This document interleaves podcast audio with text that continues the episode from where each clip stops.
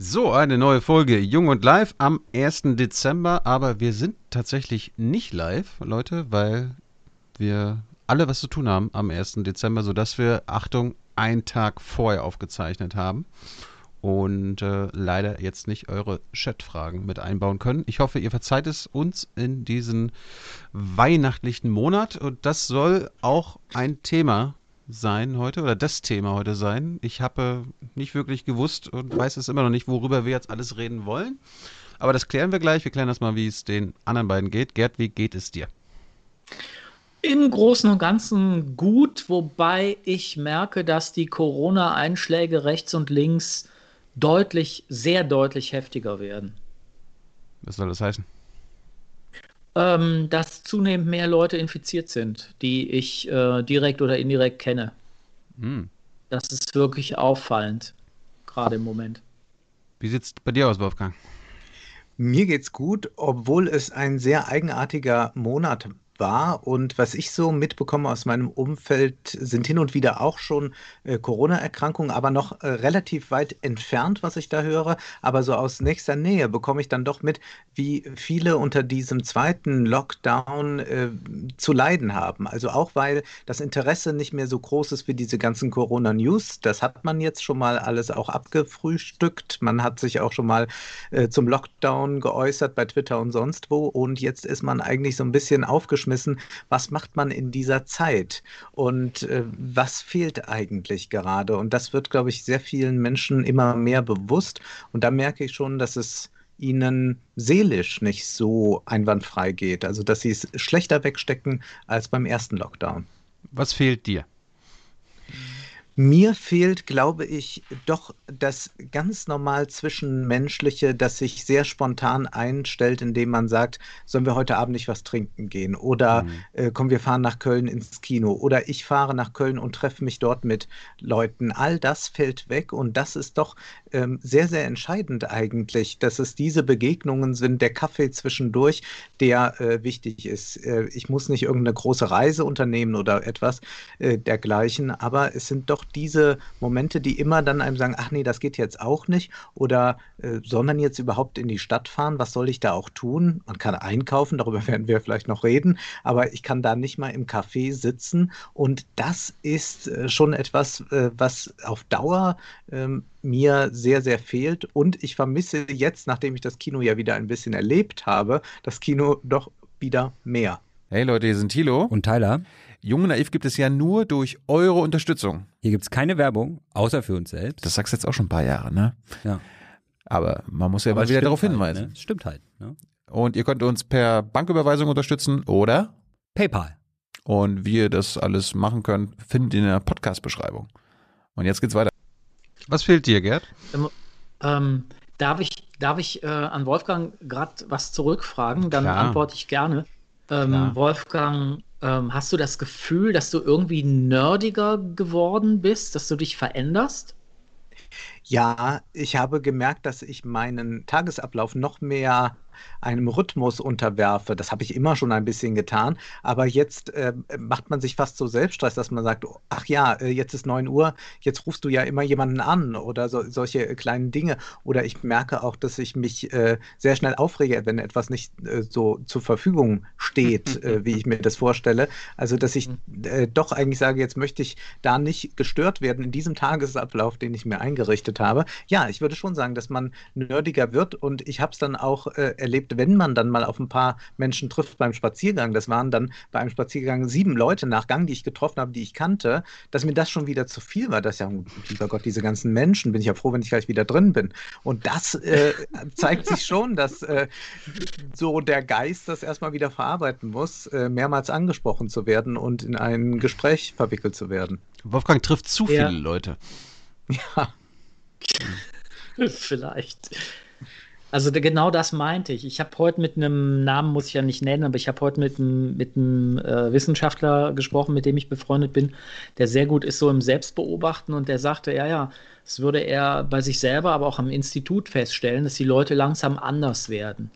Und ähm, ich war neulich in, in ähm, Aachen Und ähm, während meine Frau einkaufen war ähm, und ich nicht ins Geschäft wollte, habe ich äh, zehn Minuten draußen gestanden und die Straße, die ich kenne, beobachtet und festgestellt, dass der Prozentsatz von, ich sag mal, vorsichtig psychisch auffälligen Menschen deutlich höher war.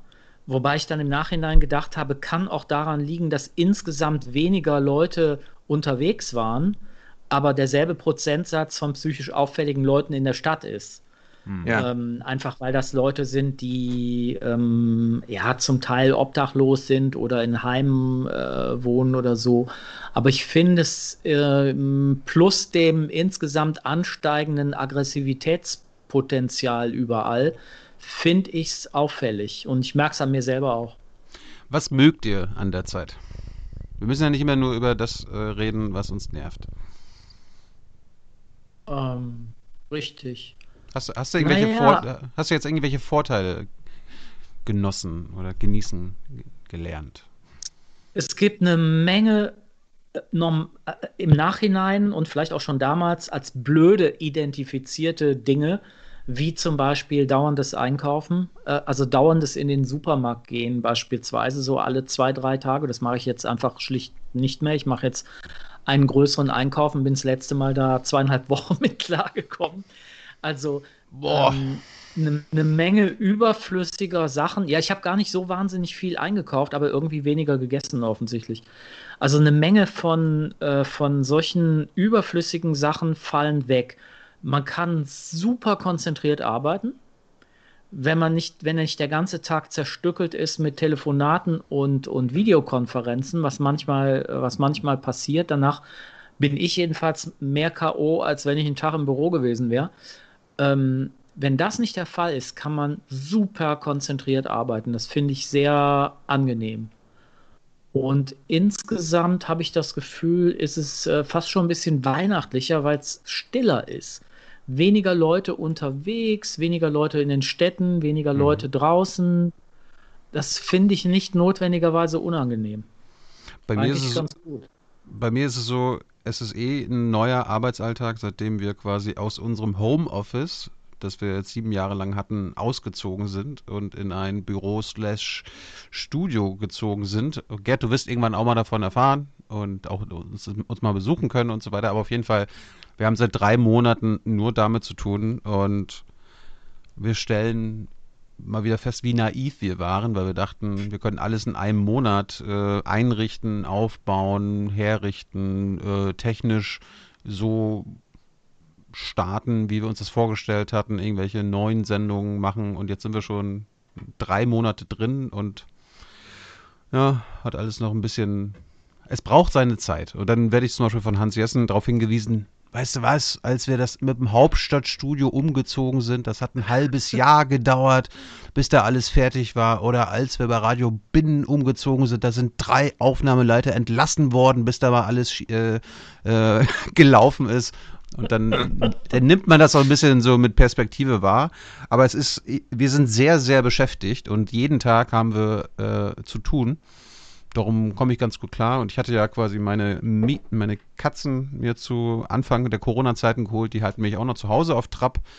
Und weil Gerd gerade das Einkaufen angesprochen hat, ich habe eine App gefunden, die gibt es, glaube ich, bisher nur in Berlin, die dir, ähm, wenn du was brauchst aus dem Supermarkt, innerhalb von zehn Minuten das zu, zur Tür liefert. Und ich bin mittlerweile so faul geworden, ich versuche auch die Supermärkte zu meiden, dass ich alle drei Tage dort einfach meinen Einkaufszettel abarbeite und dann ist das wirklich zehn Minuten später bei mir vor der Tür. Wahnsinn. Also, Aber ich gestehe, dass ich schon ganz gerne mal gucke, also was gibt es zum Beispiel jetzt Gemüse frisch. Ich liebe beispielsweise rote Beete, aber wenn du sagst, ähm, auf einen Einkaufszettel schreibst rote Beete, das habe ich heute gerade wieder, heute war ich nämlich im Supermarkt gesehen, da hm. gibt es schon große Unterschiede. Und wenn man da selber, selber aussuchen kann, ist schon, hat schon einen Vorteil.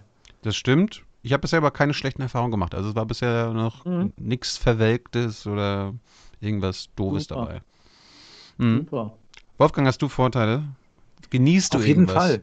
Ja, ich genieße es, mich gerade mal nicht mit aktuellen Filmen beschäftigen zu müssen. So sehr ich auch die Kinobesuche vermisse, kann ich doch sagen, nehme ich mir jetzt viele Filme wieder vor. Also ich habe kürzlich mir wieder Hitchcocks Rebecca angesehen. Ich habe mir äh, Der dritte Mann angesehen. Ich habe mir sehr viele Filme angesehen, die ich eigentlich gut kenne oder zu kennen glaubte und war dann doch äh, erstaunt darüber, was noch alles in diesen Filmen liegt, wie das mit Klassikern nun mal so ist. Und das finde ich jetzt gerade ganz schön, dass ich einfach da so ein bisschen auf lange Strecke mir Dinge ansehen kann, mir auch vielleicht grundsätzlich überlegen kann, wie konzipiert man daraus mal einen Vortrag oder so, ohne dass ich jetzt weiß, ach ja, ich muss nächste Woche da und dort einen Vortrag zu dem Thema halten und deswegen schaue ich nochmal drei Filme. Und das ist eine, ein anderes Arbeiten und das ist ein Arbeiten, das ich eigentlich so früher mal während des Studiums hatte, das ich so ein bisschen verlernt hatte. Und das ist sehr schön, weil man stößt auf unglaublich viele Dinge, ist plötzlich erstaunt über Zusammenhänge, die sich einem so nicht dargestellt haben. Und das ist etwas, was äh, doch jeden Tag dann die eine oder andere Überraschung bringt.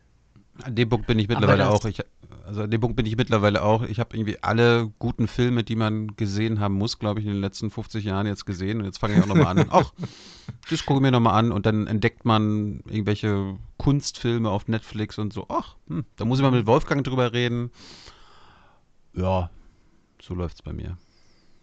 Aber das heißt doch eigentlich, dass die, wie soll ich mal sagen, die Denkarbeit, nennen wir es jetzt mal so, dass die besser funktioniert, wenn sich das insgesamt etwas verlangsamt und ja. man nicht diesen ständigen Verwertungsstress hat, sprich Vortrag vorbereiten oder sowas.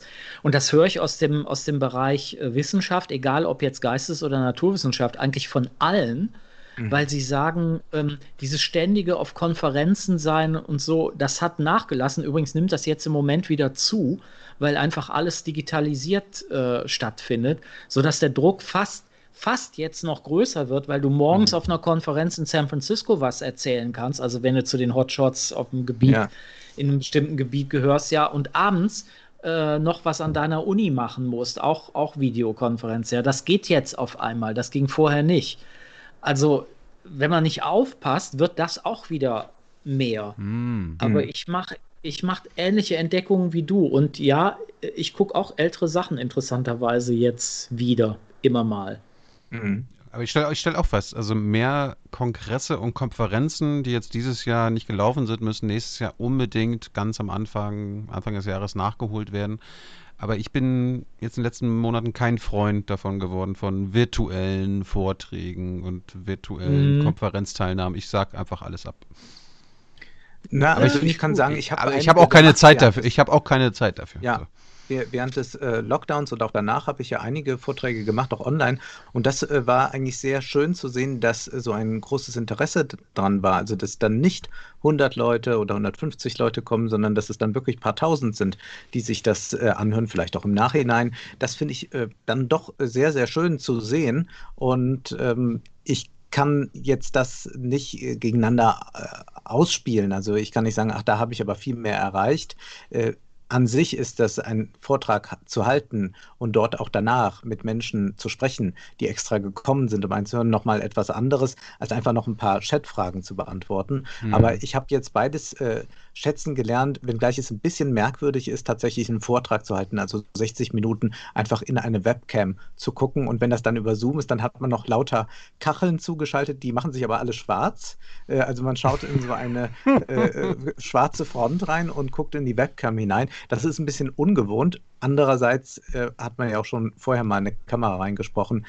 Es geht. Ich finde es auch nicht immer ideal. Bei manchen Dingen würde ich aber sagen, ist es auch ganz gut. Also dieses Konferenzwesen an Universitäten, dem ich ja jetzt nicht mehr so teilgenommen habe, das war ja mitunter auch ein bisschen komisch. Äh, da musste dann auch unbedingt, wenn man noch mal extra Gelder bekommen hat, äh, noch, äh, müssten noch fünf Gäste ankommen aus, äh, aus dem fernen Ausland, damit man auch noch jemanden vom Flughafen abholen kann, weil das für ein besonderes Renommee dann sorgen soll, wenn diese Konferenz so international besetzt ist. Also da äh, muss man sagen, da hat man auch viele Rollkoffer durch die Gegend geschoben, die hätten besser auch zu Hause bleiben können.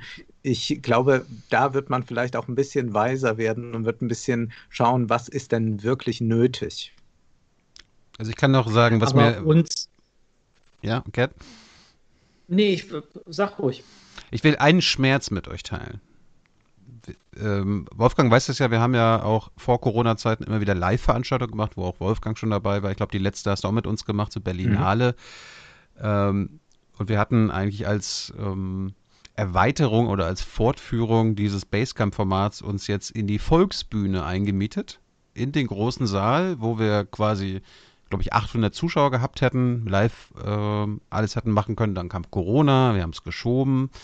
Dann kam die Lockerung und wir haben es auf Mitte November angesetzt. Wir hätten dann quasi vor, in diesem Riesensaal, glaube ich, vor 100 Leuten was machen können, was dann auch schon in Ordnung gewesen wäre. Und dann kam natürlich jetzt wieder die Verschärfung, sodass gar keine Zuschauer möglich waren.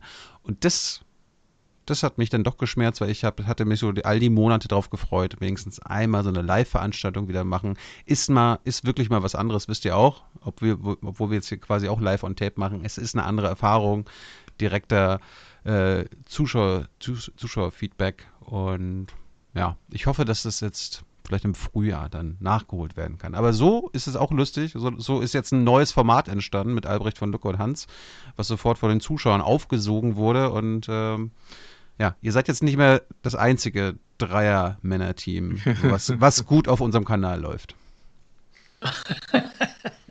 oh ja, können wir mit leben, Wolfgang, oder? Ich denke schon, ja.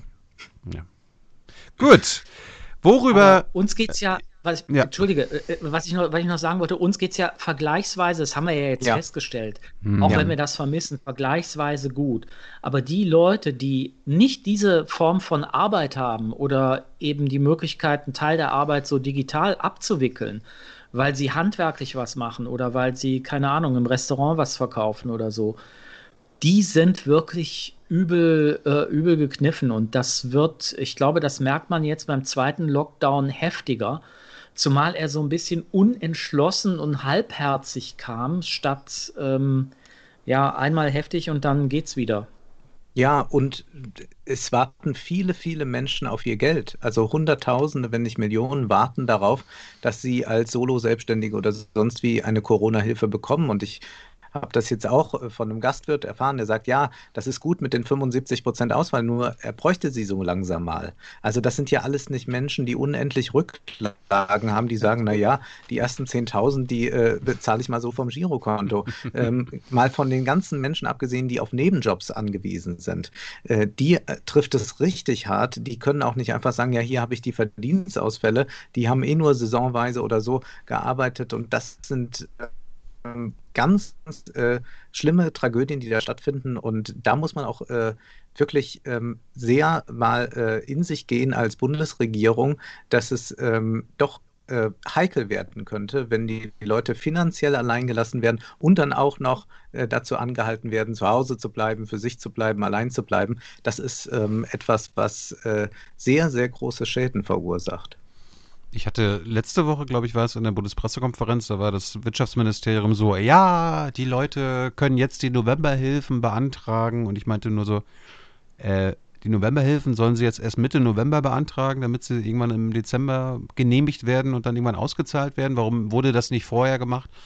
Ja, das dauert ja, das muss man sich erstmal alles ausdenken, wie das läuft. Wo du denkst, ja gut, ihr habt ja wahrscheinlich schon damit rechnen können, dass es eventuell einen zweiten Lockdown gibt, sodass ihr quasi, wenn ihr diese Verschärfung verkündet, sofort äh, die ganzen Auf die Auftrags- und äh, Anträge und so weiter alle bereit liegen. Nein. Also da kann ich Wolfgang völlig bestätigen, das ist das Katastrophale.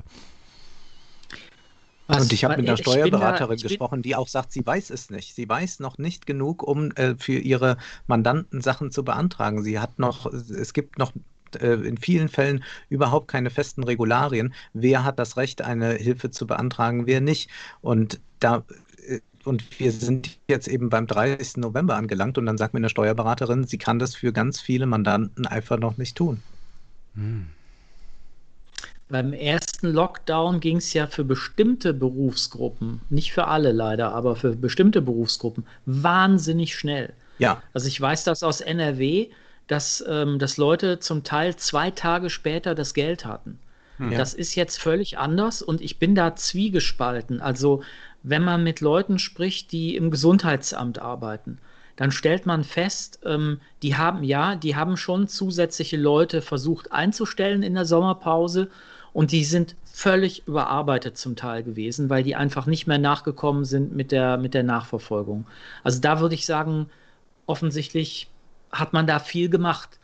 Und dann gibt es andere Bereiche, ähm, und Thilo hat ja gerade einen angesprochen, wo ich das Gefühl habe, was haben die eigentlich den Sommer über gemacht? Haben die gepennt oder was? Lufthansa Natürlich, ähm, ja, naja, weißt du, fairerweise muss man natürlich sagen, okay, auch die Leute wollen Urlaub machen. Dann haben die eben drei Wochen, von mir aus vier Wochen, äh, wenn sie es können, Urlaub gemacht. Aber dann hätte man ja wirklich einsteigen können in die Vorbereitung. Und also wenn man so ein bisschen wissenschaftlich sich informiert hat, konnte man sehen, dass die Leute über einen dritten und vierten Lockdown reden. Also mhm. das heißt, der zweite war absehbar. Ähm, ist aber nicht geschehen. Verstehe ich, versteh ich ehrlich gesagt auch nicht. Ja, die Leute haben lieber hm. Herrn Streeck geglaubt als Herrn Lauterbach. Ja. Ja. Das ist wahrscheinlich so. Und ähm, Schulen sind überhaupt kein Risikofeld. Hm. Ja, ja, ich weiß. Wir haben den ja, das ist, ist, sehr schwierig, aber wir sind angehalten zum Kaufen ja immerhin. In der Bildzeitung hat ja Altmaier ein Interview gegeben mit einem sehr schönen Foto. Er im Maßanzug, dunkelblau, mit einem Fahrrad. Hinten der Adventskranz drauf. Vorne hat die Bildzeitung ihm extra Päckchen eingepackt, ja, ganz weihnachtlich. Das war er äh, selbst. Direkt unter den Christbaum brausen. Also das war wirklich ganz herrlich. So muss man sich auch vorstellen, wenn ich einkaufen gehe. Und er hat gesagt, ja, aber mal, äh, du, du, hast, du hast vergessen, ja. du hast vergessen die brennenden Kerzen hinten auf dem Fahrrad. Brannten die auch noch? Ja, die waren, die haben gebrannt. Ach ja, ja, so ist es halt. Lichterloh fährt man dahin und waren es schon alle vier, weil dann war er ja früh dran. Naja, jedenfalls ja. sagte er, Einkaufen ist eine patriotische Aufgabe. Den Einzelhandel retten muss, ist eine Pat jetzt muss patriotische ich mal, Aufgabe. Jetzt muss ich mal äh, äh, eine Frage stellen. Seid ihr dieser schon nachgekommen als Patrioten? Also ich fange medienanalytisch an und stelle fest, ähm, erstens, das geschieht nicht im Parlament, sondern in der Bildzeitung, was mich tendenziell ein bisschen misstrauisch macht. Und zweitens, dieses Bildzeitungsbild ist hochgradig, äh, wahrscheinlich jetzt nicht mit Oh danke. Hm. Die waren doch nicht an, Wolfgang. Verpasst. Ah, die waren so. doch nicht an. Sah nur Gott so sei aus. Dank. Okay. Also dieses Bild ist hochgradig inszeniert. Nein. Heißt das, dass heißt das, dass auch die Aufforderung, jetzt kaufen zu gehen, weil das eine gute Tat ist, dass das auch inszeniert ist? Mhm. Also, was soll ich von der Aufforderung selber halten, wenn der Kontext, in dem sie stattfindet, wunderschön. Das sieht toll aus. Mhm. wenn der Kontext auch inszeniert ist. Also ja. da habe ich, hab ich echt ein Problem mit. Hast du denn ein Problem mit der hast, hast du ein Problem mit der grundsätzlichen äh, seinem grundsätzlichen Anliegen? Ihm geht es ja, also wenn man das liest, geht es ja darum, den Einzelhandel, ne, die kleinen Leute zu retten. Ist das ist das was Falsches? Natürlich nicht. Nein, also was ich tatsächlich mache, wenn ich das irgendwo, wenn ich das irgendwo kann, kaufe ich was in einem, in einem Geschäft und nicht, ähm, und nicht online, wenn es irgendwie geht. Ähm, ich stelle aber fest, dass ich deutlich weniger kaufe insgesamt. Hm. Was vielleicht damit zusammenhängt, dass ich entdecke, dass ich eine Menge alter DVDs hier mit Klassikern im Regal stehen habe und nicht ständig mir was Neues kaufen muss. Dasselbe mit Büchern und, und anderen Dingen. Ähm, also, ich meine, das, das geht, das, Sag. Äh, äh, wir haben gerade darüber gesprochen. Ähm, er forderte auf, die Leute sollen ihr Geld ausgeben in der Innenstadt und gleichzeitig ist das Geld der Regierung an die Leute, die das ausgeben könnten, ja gar nicht geflossen. Ja, und im Grunde genommen du, kommt diese Parole ja jedes Jahr. Dann wird dann ähm, immer wieder darauf hingewiesen, dass doch ein Großteil des Einzelhandels seinen Gesamtumsatz in den letzten anderthalb Monaten des Jahres macht. Das, das geht ja schon gebetsmühlenartig, also gefühlt jetzt ja seit Jahrhunderten höre ich diese Nachricht. Und natürlich ist das eine verklausulierte Aufforderung, gefälligst im Weihnachtsgeschäft richtig shoppen zu gehen, weil der Einzelhandel braucht's. Das ist eigentlich keine neue Message. Dieses Jahr sieht man natürlich, dass der Einzelhandel viel krasser betroffen ist. Also dieses Jahr ist es, wenn überhaupt, ist es tatsächlich mal eine Message. Aber Ja, wir wir haben haben da ja ja schon mal, einen Verlust beim Einzelhandel in, äh, im November bei 30 Prozent Verlust. Also das ist richtig viel. Äh, es wird auch noch nach wie vor gekauft, selbstverständlich, aber sehr viel mehr online. Und das hat man jetzt in dem November-Monat ja durch Black Friday und diese anderen Aktionen dann noch mehr verstärkt. Das war ja ohnehin schon immer etwas, wovon die Online-Riesen mehr profitiert haben als äh, die äh, Einzelhändler vor Ort. Und ich denke, grundsätzlich ist es ja so, wenn man jetzt sagt, wir leben nun mal in diesem Wirtschaftssystem, muss man auch akzeptieren, dass der Konsum entscheidend zu unserem Wohlstand beiträgt. Also die Hälfte etwa BIP kommt durch Konsum zustande. Das heißt, wir müssen also Produkte kaufen und die kaufen wir nicht immer nur nach direktem Bedarf. Also sicherlich können alle, die wir hier sitzen, äh, sagen, wir brauchen jetzt die nächsten fünf Jahre vermutlich keine Klamotten zu kaufen, außer vielleicht mal Unterwäsche. Und wir wären äh, nicht, wir würden nicht schlechter dastehen, äh, man würde es uns nicht ansehen, sagen wir. Und so geht es natürlich den meisten Menschen. Und dennoch kaufen sie und sie wollen ja auch kaufen, denn wenn sie das nicht tun, dann ist die Volkswirtschaft äh, nicht mehr so stark und dann schließen weitere Geschäfte und die Sache ist natürlich, wie würde ein anderes Wirtschaften aussehen? Aber ich glaube, dass ähm, mehr gekauft wird, als man braucht. Darauf basiert das ja alles. Und das ist ja auch das große Problem eigentlich des Westens, dass die Nachfrage so nach existenziellen Gütern oder auch nach ein bisschen Luxus längst gedeckt ist, aber seit 50 Jahren eigentlich. Das heißt, was wir jetzt anschaffen, ist zum großen Teil etwas, was wir dazu kaufen. Denken wir nur, ist immer mein Lieblingsbeispiel, vielleicht auch, weil es mir besonders fern liegt, dann kann man immer gut auf die anderen zeigen, denken wir an Dekorationsgeschäfte.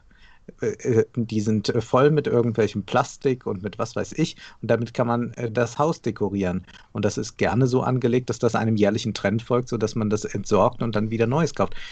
Das ist sicherlich etwas sehr Entscheidendes, warum ein gewisser Wohlstand da ist. Dann würde das alles nicht mehr gekauft werden, würden Geschäfte schließen, würden Menschen arbeitslos werden. Die Frage ist nur, ob man diesen äh, sehr unsinnigen Konsum äh, nicht auf etwas viel Sinnvolleres verlagern könnte. Aber das würde sicherlich eine Transformation meinen. Und was äh, ähm, Altmaier hier vorschlägt, das ist eigentlich irgendwie diesen Status quo aufrechterhalten. Und dafür gehe ich auch noch mal mit dem Maßanzug aufs Fahrrad für die Bildzeitung und hämmer das den Menschen noch mal ein. Und das ist natürlich sehr, sehr verlogen, muss man auch dazu sagen, da die Leute ähm, ganz andere Sorgen gerade haben. Und wenn, dann äh, sind sie auch oft erschöpft und bestellen es gerade noch online und machen jetzt nicht die große Shoppingtour à la Peter Altmaier. Ich meine, wenn wir es ernst nehmen, was Altmaier sagt, dass er den Einzelhandel vor Ort stärken will, dann hätte man ja auch in der Regierung kreativ sein können, Wolfgang, weil du ja gerade den Onlinehandel, und wir reden da meistens über Amazon, angesprochen hast.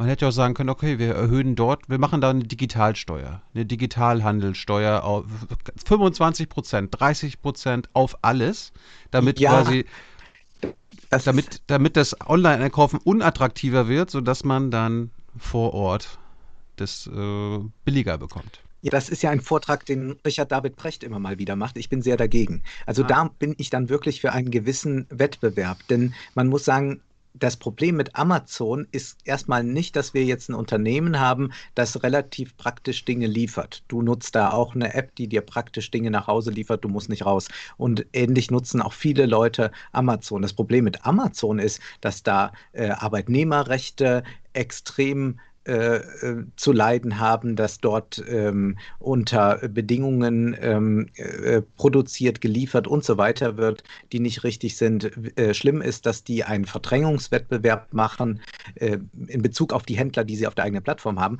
Aber an sich, dass der Onlinehandel für viele Sachen von Vorteil ist, das ist ja nicht au- aus der Welt. Also ich sage es ganz deutlich, wenn ich meine alltäglichen Produkte einfach so geliefert bekäme und müsste nicht dafür äh, vier Supermärkte anfahren oder ein Drogeriegeschäft, dann fände ich das, wäre das ein großer Vorteil und dann kann ich da nicht nostalgisch werden. Aber ich finde, Thilo hat ein, ein gutes Argument. Nämlich, wenn jetzt wirklich so nachweislich mehr über Amazon bestellt wird, weil der Einzelhandel sich quasi im Lockdown befindet, dann kann man sagen, Leute, eure scheiß Logistikargumentation, dass ihr ja eigentlich nur Logistiker seid und mit Einzelhandel überhaupt nichts zu tun habt, die Argumentation, die kracht dann wirklich in sich zusammen.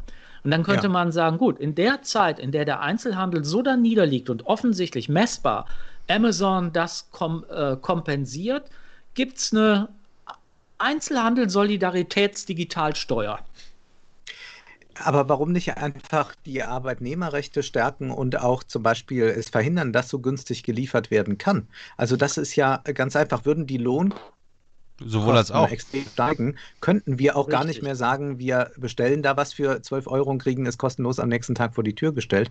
Das heißt, ähm, man äh, sorgt dafür, dass es eine Wettbewerbsverzerrung dadurch gibt, dass es ein Einzelhändler sehr viel schwerer hat. Ein Einzelhändler muss so viele Auflagen erfüllen. Allein wenn man nur einen Kleiderständer auf den Bürgersteig äh, stellen will, dann kommt sofort das Ordnungsamt und haben sie dann eine Genehmigung und so. Und Amazon schafft so viel zu umschiffen und schafft es auch, ähm, dass hier nicht die Steuern gezahlt werden. Auch das müsste man einfordern. Also ich glaube, würde man erstmal dafür sorgen, dass Amazon die Steuern zahlt, bräuchte man keine Digitalsteuer, denn es wird sehr schwierig, ja. sowas abzurechnen. Und auch die Frage ist ja, ähm, welche Geschäfte profitieren davon. Wir haben zum Beispiel in der Nähe eine Buchhandlung, die sehr gut online aufgestellt ist mit einem äh, recht gut gehenden Online-Shop. Die wollte man ja jetzt auch nicht nochmal extra mit einer Online-Steuer belegen, weil deren Geschäft jetzt gerade ganz gut läuft, weil sie das mal irgendwann auf den Weg gebracht haben. Das kann man natürlich gut regulieren, indem man nur Konzerne mit 200 Millionen Euro Umsatz im Jahr besteuert oder so. Ja, könnte. Ich glaube, das wird, dir, könnte schwierig werden.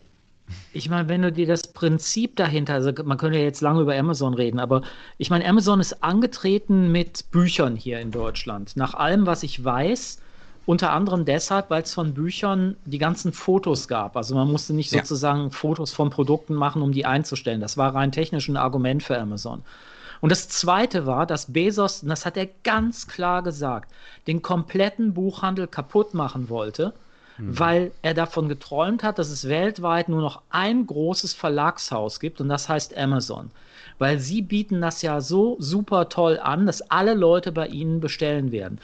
Gäbe es in Deutschland die Buchpreisbindung nicht, wären die Buchhandlungen kaputt, die meisten. Ja. Es würde sie nicht mehr, es würde sie nicht mehr geben, weil die Leute zum Drittelpreis äh, bei Amazon kaufen würden. Die Verlage hätten ein Problem und dann würde genau das passieren, was Bezos wollte, nämlich die Verlage können sich es nicht mehr leisten, Lektoren einzustellen, um Bücher zu machen. Sie haben sowieso tendenziell immer weniger Lektoren. Also was ich damit sagen will, ist, man muss wahrscheinlich die Sachen kombinieren und man muss auch sehr darauf achten im Wettbewerb, dass man solch, dass man tatsächlich nicht zu sehr freie Marktwirtschaft hat. Ich weiß, das klingt jetzt sehr, ähm, sehr konservativ und, und Anti-Wirtschaft, aber wenn ich bestimmte ja, Produkte nee, nicht durch Fix Ach so, ja. Naja, ja, klar. Konservative sagen aber immer freie Marktwirtschaft. Frei, frei, frei. Äh, klar, klar als, als ich habe ich hab mich hab jetzt von der, von der Warte eines Neoliberalen äh, her gedacht. Ne? Der würde natürlich sagen, Skobel, sie, sie, sie, machen alles, sie machen alles kaputt. Aber wenn man bestimmte Produkte eben nicht schützt, ähm, ist absehbar, was damit passiert. Wollen wir das? Ja. Nein, will ich nicht. Wir haben äh, ich hatte schon mal in meinem Wirtschaftspodcast das als Thema gehabt, dass es ja früher auch auf mehrere Produkte Preisbindungen gab. Also es gab das äh, nicht nur auf äh, Bücher und das könnte man sicherlich ausweiten. Und das wäre auch sehr gut. Ich glaube, jetzt eine Verbrauchsteuer wäre schwach. Also wenn man diese Leute jetzt bestraft, die online bestellen, die vielleicht auch online bestellen müssen, weil Amazon ja, und weil auch andere große Ketten und ganz viel aus dem Weg geräumt haben, ähm, wäre das sicherlich eine Bestrafung, die auch am Ende Amazon äh, vielleicht schaden würde, aber dann ist die Frage, wer trägt die Kosten? Also hier wäre, glaube ich, äh, sehr viel mehr anzusetzen, kartellrechtlich und, und, und, was man dort machen könnte, damit Amazon sich nicht in dieser Weise ausbreiten kann und auch nicht ähm, äh, versuchen kann, andere kleine Online-Händler einfach zu verdrängen oder im Übrigen macht das Google ja auch mit präferierten Suchanzeigen, die dann dem Konzern ja. doppelt effizienterweise nutzen und, und, und. Und das ist ja was, was ja auch in den USA äh, stark diskutiert wird. Im Übrigen in China wird das auch diskutiert, wie mächtig da gerade Alibaba ist. Das hm. wäre sicherlich ähm, ein, ein ganz großes äh, Thema und das wäre auch sinnvoller, als jetzt einfach nur mal zu sagen, äh, geht mal kaufen und äh, dann rettet ihr den Einzelhandel. Denn äh, da, das ist natürlich eine Aufforderung, die äh, ist immer so da. Also da hat äh, Gerd, du hast das ja gesagt, eigentlich haben wir immer, sobald Weihnachten kommt, diese Aufforderung, jetzt äh, soll mal ordentlich gekauft werden. Aber man muss auch einfach sehen, dass ähm, momentan einfach weniger Geld da ist und deswegen äh, werden sich viele Menschen zurückhalten. Und es ist ja auch nicht so ganz schlimm, wenn man mal äh, darüber nachdenkt, was man mit Geld sonst so machen kann, außer unnütze Dinge ja. kaufen. Also das, da, das darf man jetzt auch nicht sehen, denn äh, dem, dem BIP ist es natürlich vollkommen egal, ähm, ob man etwas Sinnvolles kauft, wie zum Beispiel Bücher, oder ob man äh, das tausendste Dekorationselement kauft. Ich bin ja dafür, dass wir einfach nochmal zwei weitere Kriegsschiffe nach Ägypten verkaufen und so das BIP wieder ausgleichen. Und außerdem, was wir auch nicht vergessen sollten im, beim Konsum, der Konsum hat ja auch immer was mit CO2-Emissionen zu tun und dementsprechend habe ich da jetzt erstmal nichts so wirklich dagegen, dass weniger konsumiert wird. Also insbesondere natürlich Produkte, die aus fernen Ländern erstmal hergebracht werden müssen, dort CO2 schädlich hergestellt werden und dann mit Transport und so weiter. Also, was mir, was mir häufig durch den Kopf geht in letzter Zeit, und das klingt natürlich, also äh, das, das aus, aus Sicht von FDP und anderen wäre das so eine sofortige Vorladung vor Gericht, wenn ich das jetzt sage. Ich, ähm, ich rufe gleich den Verfassungsschutz an, okay, ja. Okay. Genau. Mhm. Es gibt wahnsinnig viel Scheiß in Fußgängerzonen. Es mhm. gibt nicht nur wahnsinnig viel beschissenes Essen, das eigentlich überhaupt nicht den Namen Essen verdient, ähm, einfach äh, in der Regel Fleisch. Es gibt auch wahnsinnig viel beschissene Läden, in denen es beschissenes Zeug gibt. So. Davon leben aber viele Leute, die selber auch nicht immer glücklich sind, diesen Kram zu verkaufen, weil sie häufig gar nicht so blöd sind und wissen, dass das, was sie da verkaufen, jetzt in Richtung CO2 und vielen anderen Sachen, nicht wirklich so gut ist. So.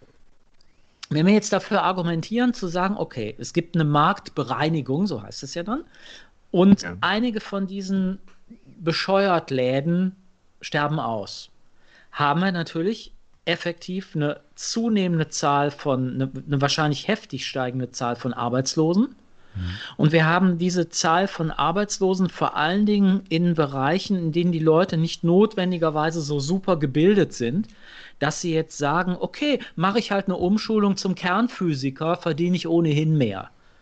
Das wird wahrscheinlich nicht passieren.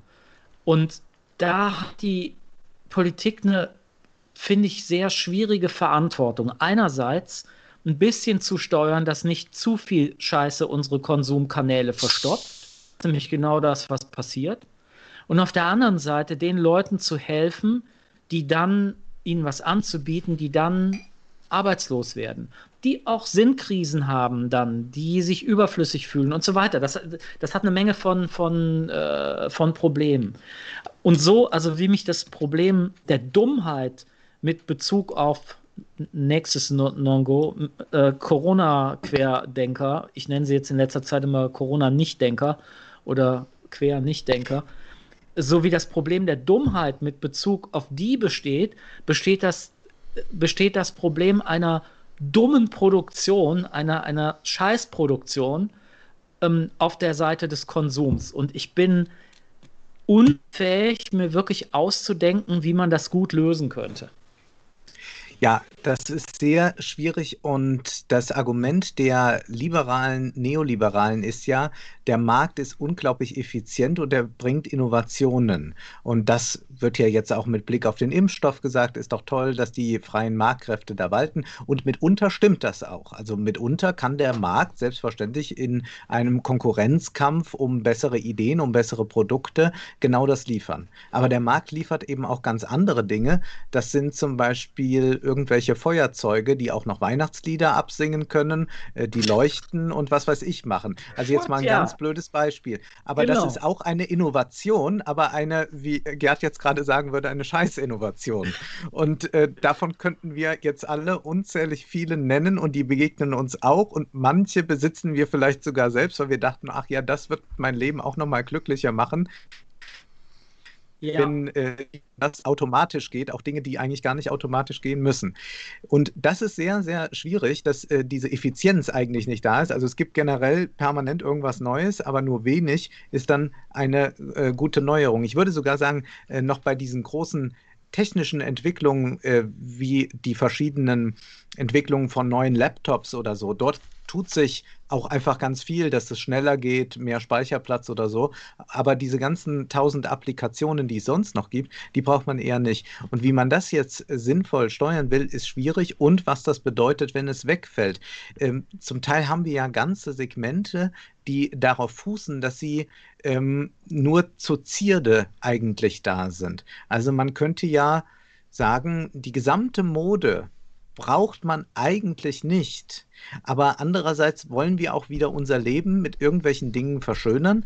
Äh, das äh, können äh, florale Hemden sein, wie bei Gerd, oder das kann auch ähm, äh, die ein oder andere Dekoration sein, oder das kann natürlich auch so ein herrlicher Pullover sein mit der Kanzlerin. Ja, ähm, aber die, die, die Frage ist natürlich immer, wie weit geht man da? Äh, jedem möchte man ja auch seine Freude gönnen. Manche haben an Mode weniger Freude als an Dekorationsartikeln. Und das ist sehr, sehr schwierig. Und äh, sicherlich müssen wir da auch irgendwie einen liberalen Geist walten lassen, wenngleich äh, man einfach sagen muss, wenn das so weitergeht, also diese Art der Schrottproduktion, die ja auch oft äh, stattfindet, gerade bei dem genannten Feuerzeug, zu ganz unglücklichen äh, Zuständen, wie das produziert wird und was da verarbeitet wird, dann muss man sagen, hat man dort schon eine U Überkonsumwirtschaft errichtet, Mhm. ähm, die irgendwie noch das BIP halbwegs oben hält, die aber für ein Fiasko sorgt. Und ich glaube auch, äh, jenseits der Umwelt haben wir auch ein ganz großes, äh, eine ganz große Sinnkatastrophe eigentlich. Denn wenn man solche Produkte herstellt oder sie äh, tagtäglich verkaufen muss, dann stellt sich einem die Sinnfrage irgendwann schon. Und das ist Ja. äh, jetzt nicht die Frage, ist jeder Mensch ein Philosoph, aber in gewisser Mhm. Weise stellt sich hier die Frage dann irgendwann einem schon, mache ich hier etwas halbwegs Sinnvolles? Helfe ich, dass Menschen noch gute Zähne haben oder dass sie gepflegt werden oder dass sie sonst irgendwas machen? Oder verkaufe ich eigentlich Schrott? Und das ist, glaube ich, schon etwas, was dann auch gesellschaftlich irgendwann zum Problem werden kann. Und deswegen würde ich sagen, diese, diese Sinnlehre, die das auch noch produziert, dieser Überkonsum, das wäre etwas, wogegen man eigentlich auch als christlicher Politiker ankämpfen müsste. Ja, Bullshit-Jobs. Ja, ja, das Ja. Buch, ja, ja, genau. Ja, Das weil, ist das weil, Buch. weil Gerd gerade die Scheißprodukte erwähnt hat, Ja. Genau. erwähne ich jetzt Ja. nochmal David Graeber. Ja. Leider David vor, Graeber, da spielt dich drauf an, auf die Bullshit-Jobs, ja. leider vor kurzem. Im Deutschen versch- klingt das immer härter, wenn man Scheiße sagt, statt Bullshit. Ja.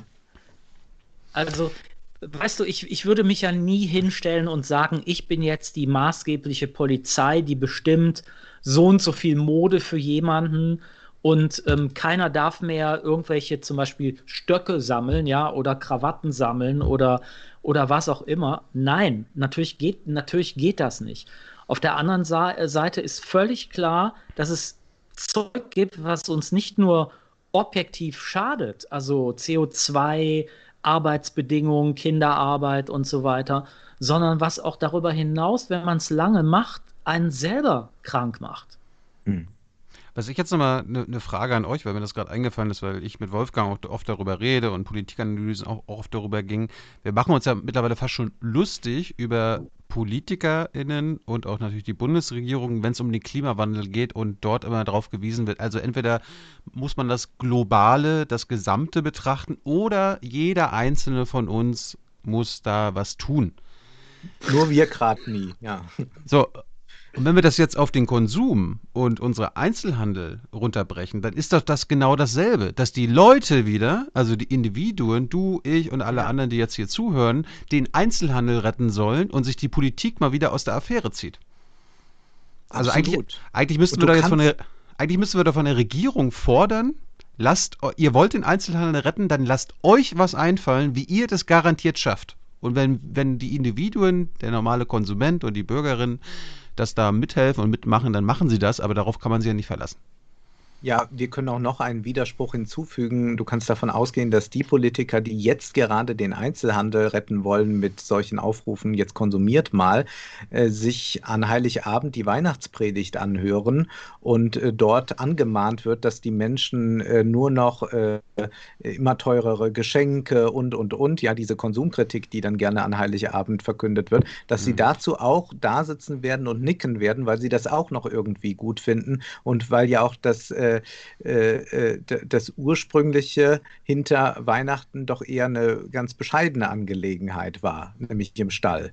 Und das ist ähm, so ein merkwürdiger Widerspruch, der sicherlich ein besonderer der Konservativen ist, dass sie zum einen diese Wirtschaft brauchen, äh, dass das äh, ihr Status quo ist, an dem sie festhalten wollen. Dazu müssen sie eigentlich auch sagen, kauft äh, auf Teufel komm ist eigentlich auch egal was.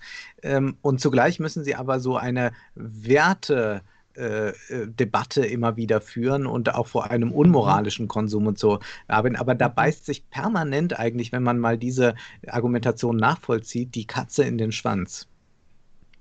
Also hier nicht. und, und ich meine, das einzige, das einzige Produkt, was ich jetzt seit Monaten kaufen wollte, und was viele andere Millionen von äh, neben mir auch kaufen wollten, das gibt's nicht. Die PlayStation 5. Also da versagt der Markt auch mal wieder. Die haben nicht genug äh, produziert. Die haben das unterschätzt oder ist das eine absichtliche Limitierung, nee. die den Hype schürt? Es ist ja letzte Woche oder vor zwei Wochen äh, auf den Markt gekommen und du bekommst ja. sie. Also ich habe sie über Kontakte bekommen und so weiter, aber du kannst sie jetzt nicht frei auf Amazon oder Mediamarkt kaufen. That's life. Ah, ja. Mhm. ja. Apropos, mhm. Weihnacht, apropos Weihnachten. Äh, ihr habt ja gesagt, wir wollen über die Weihnachtsgeschichte reden. Ich wusste jetzt ja. nicht und ich habe ich hab mir jetzt auch äh, per E-Mail nochmal. Die von Charles Dickens. Ja, das wollte ich gerade fragen. Ich habe mir nämlich die von Charles Dickens durchgelesen. Das war jetzt falsch. Nee, das war, wir hatten jetzt eher so aus, an die hier aus dem dicken Buch äh, gedacht, äh, aus Was? der Bibel. Na, wow, du ja, hast die Stuttgarter. Ja, das ist, äh, ich habe mehrere, aber diese Stuttgarter Erklärungsbibel ist wirklich ausgezeichnet. Ne? Die habt ja richtig ja, ja. gute Kommentare. Warum müssen wir darüber aber reden? Dickens ist, aber Dickens ist nicht schlecht. Also ich meine, hm. Dickens passt auch dazu. Ist schon gut. Aber ich merke, ich habe die falsche gelesen. Warum, warum, ist, ja, warum, warum ist das überhaupt ein Thema? Warum wollt ihr überhaupt darüber reden? Über Jesus und die drei Könige? Naja, das ist ja zunächst einmal der Grund, warum wir überhaupt Weihnachten feiern und sicherlich auch der Grund, warum jetzt eine christliche Partei ganz stark macht, wir müssen sehen, dass wir das jetzt hier mit dem Lockdown einigermaßen über die Bühne bekommen. Wir müssen vernünftig bleiben, damit alle dann zu ihren Verwandten können. Wenngleich man ja weiß, dass diese Konstellationen, die sich dann über die Feiertage ergeben, alle ohne Maske stattfinden werden. Das heißt, wir können davon ausgehen, dass es eine Infektionsexplosion in den äh, nächsten Wochen dann gibt, also in, in, in, den Januarwochen. Also eigentlich ist das eine sehr heikle Geschichte, aber man hat Weihnachten als äh, eine große Legitimation dafür. Also man kann vieles ausfallen lassen, ja Karneval sogar, sogar die Kölner sind sehr schnell einsichtig gewesen, aber bei Weihnachten ist das nochmal was anderes und ich glaube, das hängt äh, zum einen damit zusammen, dass es äh, beim Weihnachtsfest um den Konsum sehr stark geht und dass das eine Volkswirtschaft braucht, dass da auch Weihnachtsgeschenke zum Beispiel gekauft werden. Ich glaube aber schon, schon auch, dass sich da zeigt, dass wir zwar eine gewisse Trennung von Kirche und Staat haben, dass wir aber auch immer noch uns als ein sehr stark christlich geprägtes Land verstehen, was meines Erachtens auch nicht falsch ist und dass man deshalb äh, so sehr das Augenmerk auf Weihnachten richtet. Hm. Absolut richtig. Ich meine, da steuerte doch die politische Diskussion schon im Grunde genommen seit dem Herbst drauf zu auf diese paar Tage Weihnachten. Wie kriegen wir das hin, dass wir mit ganz vielen Leuten Weihnachten feiern können, dass Weihnachten auch richtig schön wird. Und dann haben wir hinterher wieder Lockdown, aber wir haben super, ja. super Weihnachtsfest gehabt. Das, ich, das ging mir schon vor Monaten so auf den Senkel. Das, das hat man ja immer wieder, immer wieder gehört. Und das Schöne finde ich, also zumindest in der Geschichte vom Lukas-Evangelium, also es gibt ja zwei Evangelien, ja. wo die Geschichte gar nicht vorkommt mit dem Stall und so weiter. Ja. Sondern da geht straight sofort zur Sache. Am Anfang war das Wort und bumm, Jesus wird getauft und die Sache geht los. Also das ganze Eselstall-Kram kommt gar nicht drin vor. Bei Lukas ist die im Lukas-Evangelium ist das wunderbar eingetütet in eine Steuerermittlung, ähm, weil ja. ähm, die Leute sollen sich bitte gefälligst im Einwohnermeldeamt, ob nun digital oder analog, melden. Und ähm, das ist nämlich für die Steuerschätzung total wichtig gewesen damals. Man wollte mal wieder eine Steuerschätzung machen. Ich habe ja nie die Bibel gelesen, aber ich habe es gerade vor mir. Ich kann das vorlesen aus dem Lukas-Evangelium. Ja. Ja, klar. Wir, also die Leute haben letztes Mal gefeiert, dass wir so viel, so viel aus Büchern vortragen. Jetzt lese ich zum ersten Mal in meinem Leben aus der Bibel vor. Lukas Evangelium. In jenen Tagen erließ Kaiser Augustus den Befehl, alle Bewohner des Reiches in Steuerlisten einzutragen. Dies geschah zum ersten Mal. Damals war Quirinius Statthalter von Syrien. Da ging jeder in seine Stadt, um sich eintragen zu lassen. So zog auch Josef von der Stadt Nazareth in Galiläa hinauf nach Judäa, in die Stadt Davids, die Bethlehem heißt. Denn er war aus dem Haus und Geschlecht Davids. Er wolle sich eintragen lassen mit Maria, seiner Verlobten, die ein Kind erwartete. Als sie dort waren, kam für Maria die Zeit ihrer Niederkunft und sie gebar ihren Sohn, den Erstgeborenen. Sie wickelte ihn in Windeln und legte ihn in eine Krippe, weil in der Herberge kein Platz für sie war. Coole genau. Geschichte eigentlich. Hab ich noch nie gehört ja. vorher. Eine sehr, du bist ja nicht getauft, Thilo. Oh Gott sei Dank. Ich, ich glaube, Gerd und ich sind ja getauft. Du auch? Ja, ja, ja. Mitglied, ich bin ja auch noch Mitglied äh, der evangelischen Kirche. Und Gerd, du auch?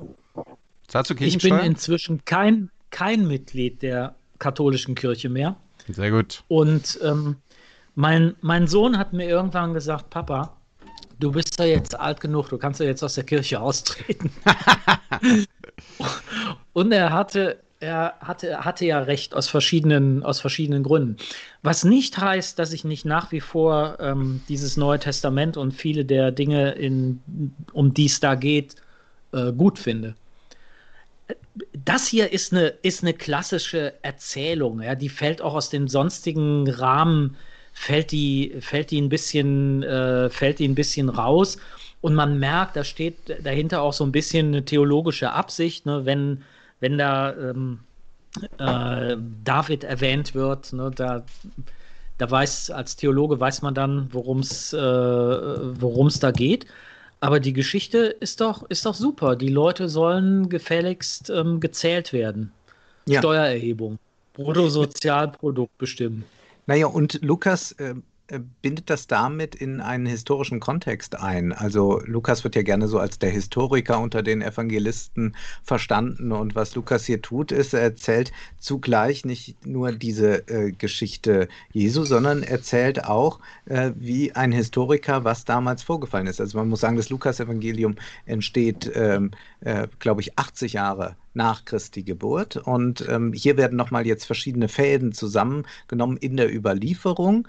Und das ist etwas, äh, was äh, Lukas dann auch auszeichnet, dass er es schafft, da äh, eine sehr literarische Sprache für zu finden. Und ähm, was äh, hier, glaube ich, auch deutlich wird, ist, dass ähm, wenn man das beginnen lässt mit der äh, Geburt Jesu, dann macht man etwas sehr deutlich, dass also Gottes Sohn als Säugling da erst einmal ist in absoluter Hilflosigkeit. Das heißt also, Gott wird Mensch, aber Gott wird hier auch erst einmal Kind und äh, braucht die Hilfe, braucht die Hilfe der Eltern, äh, Maria und Josef, wenn gleich also Gott der Vater ist. Ähm, das ist ja eine etwas andere Form der Empfängnis, äh, so ist es zumindest übermittelt. Und das ist, ähm, glaube ich, etwas, was wir ähm, erstmal erkennen müssen, dass äh, wir hier ein hilfloses Wesen haben, das aber Gottes Sohn ist und wir haben äh, es mit einer Familie zu tun, die unterwegs ist,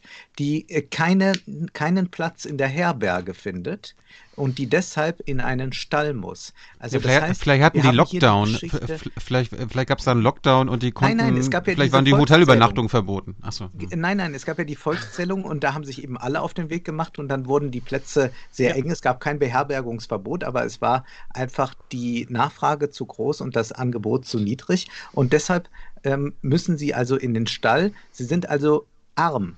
Und äh, das ist auch interessant, dass Gottes Sohn hier bei den Armen ist. Und ich finde oh, überhaupt äh, das äh, so herrlich äh, am, am Lukas-Evangelium, dass man das auch durchaus klassenkämpferisch lesen kann. Und das ist ja auch in der Theologie passiert. Also von protestantischer Seite aus wie auch von katholischer Seite Befreiungstheologie oder bei den Protestanten wäre da äh, Dorothee Sölle zu nennen, die wirklich ja. in den 70er Jahren sagt, naja, Kreuz und Klassenkampf, das kann man schon zusammendenken. Und das ist hier alles auch schon angelegt in dieser Geschichte. Und das zeigt erstmal, naja, das ist jetzt mal keine Geschichte, von der man erstmal ausgehen kann. Da macht man in 2000 Jahren draus, in der Bildzeitung, kauft mal ein, es ist Weihnachten und rettet äh, den Kapitalismus.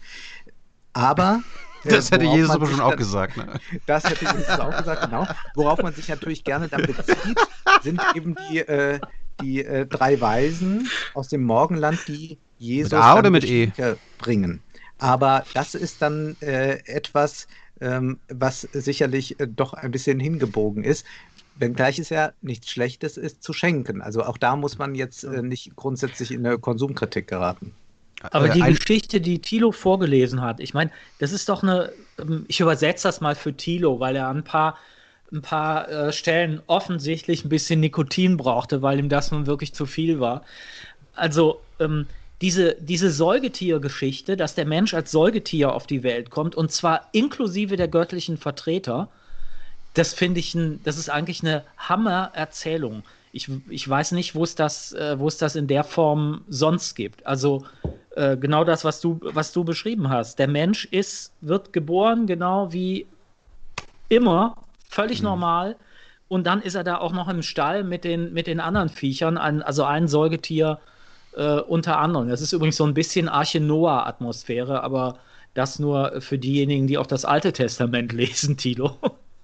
Und ähm, diese, dieser ganze Rahmen mit Steuer, Befehl, Machthaber, ähm, ich muss irgendwie, ich muss, bin in diesem Betrieb drin, muss mhm. irgendwie Folge leisten. Dann habe ich auch noch den Scheiß, dass ich kein Hotel kriege, alles ausverkauft. Ich habe jetzt nicht die Kohle äh, zu gucken, ob ich vielleicht im Ritz noch was kriege. Also ich bin, bin wirklich angewiesen, da irgendwie noch, noch zwischenzukommen, dass, dass das so völlig normal, eine völlig normale Geschichte ist, fand ich immer, fand ich immer total äh, nicht nur nicht nur interessant, sondern außergewöhnlich für eine für einen Anfang einer Geschichte über einen Religionsgründer. Also immerhin, so sehr ich ja dem Buddhismus nahestehe, aber Gautama Siddhartha äh, kommt nun mal aus einem ziemlich elitären Elternhaus. Aha, ich, kann, ja. ich, kann, ich kann mit Religion gar nichts anfangen, aber ich bin ein Fan von Jesus. Also ich glaube, den, äh, der würde auch in der heutigen Zeit ganz gut passen. Und äh, so eine Art von der Politiker. Der ganz schön gedisst werden. Ja, klar. Ich hatte mal Jeremy Scahill bei mir in der Sendung äh, aus Amerika, der meinte so, äh, äh Jesus ist ja der beliebteste der beliebteste Mensch oder die beliebteste Figur in ganz Amerika, aber er wäre der Letzte, den sie zum US-Präsidenten wählen würden, weil er wahrscheinlich vorher im Knast landen würde, wegen linksradikalen Ideen. Aber weil wir jetzt gerade auch über Corona gesprochen hatten, wir können doch einfach Weihnachten in den Sommer verlegen. Warum machen wir das nicht? Weil im Grunde 25. Dezember, also seine Geburt, das ist ja auch alles künstlich. Das stimmt ja nicht. Das hat man sich ja ausgedacht.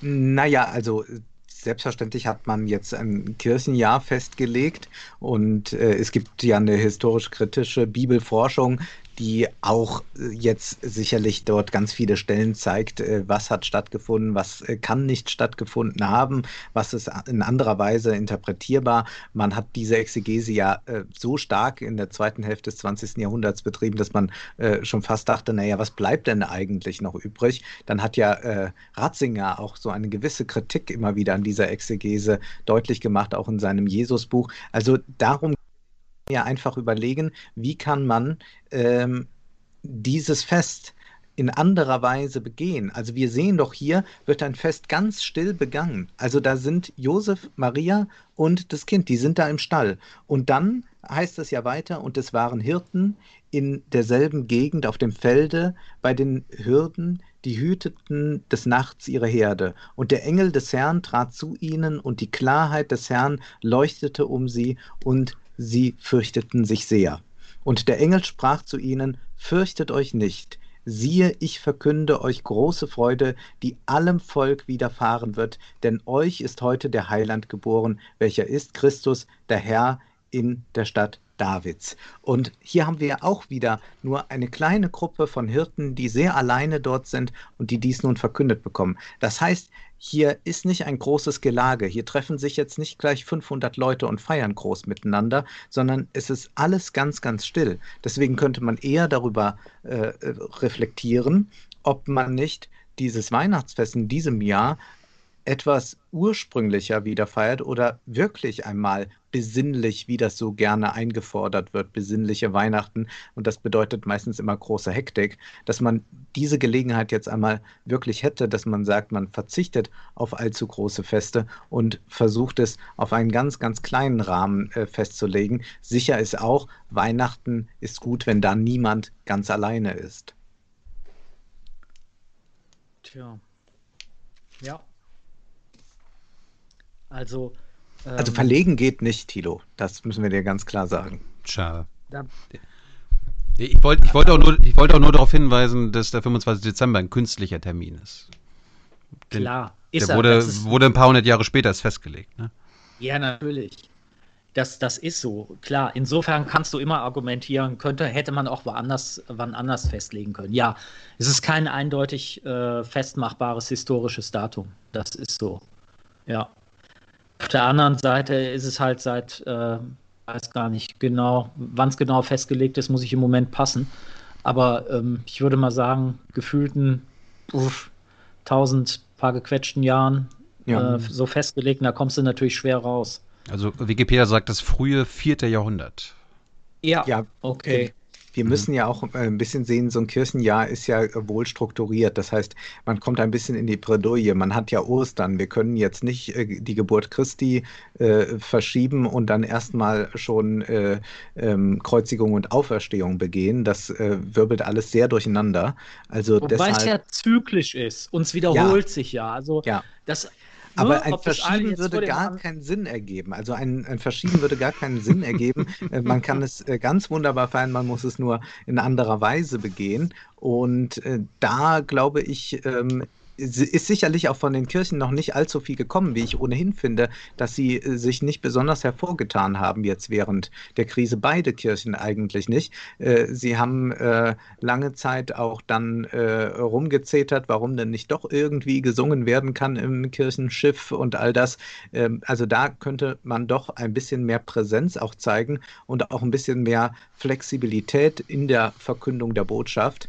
Jahrelang, jahrzehntelang muss man sagen, Gerd wird das ja auch wissen, äh, haben sich die Kirchen, vor allem auch die protestantische, hervorgetan damit, dass man äh, nur über Alternativen zum üblichen Gottesdienst nachdachte.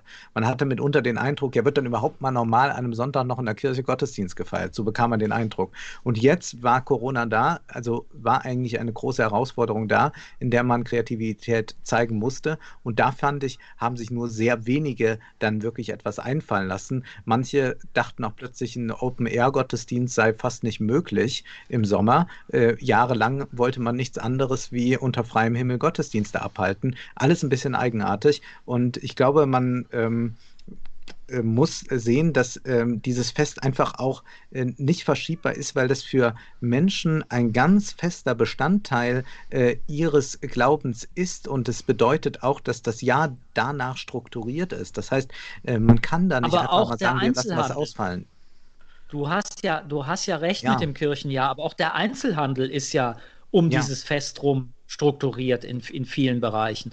Und weil du das eben angesprochen hast, also ich finde auch tatsächlich, dass die Kirchen sehr wenig zu Corona gesagt haben. Und nachdem jetzt also gesetzlich die heilige Kuh ähm, religiöse Veranstaltungen, super hohes Gut in der Verfassung, nicht angetastet wurde und man, ja. man also gesagt hat, das ist uns so heilig, äh, feiert eure Gottesdienste.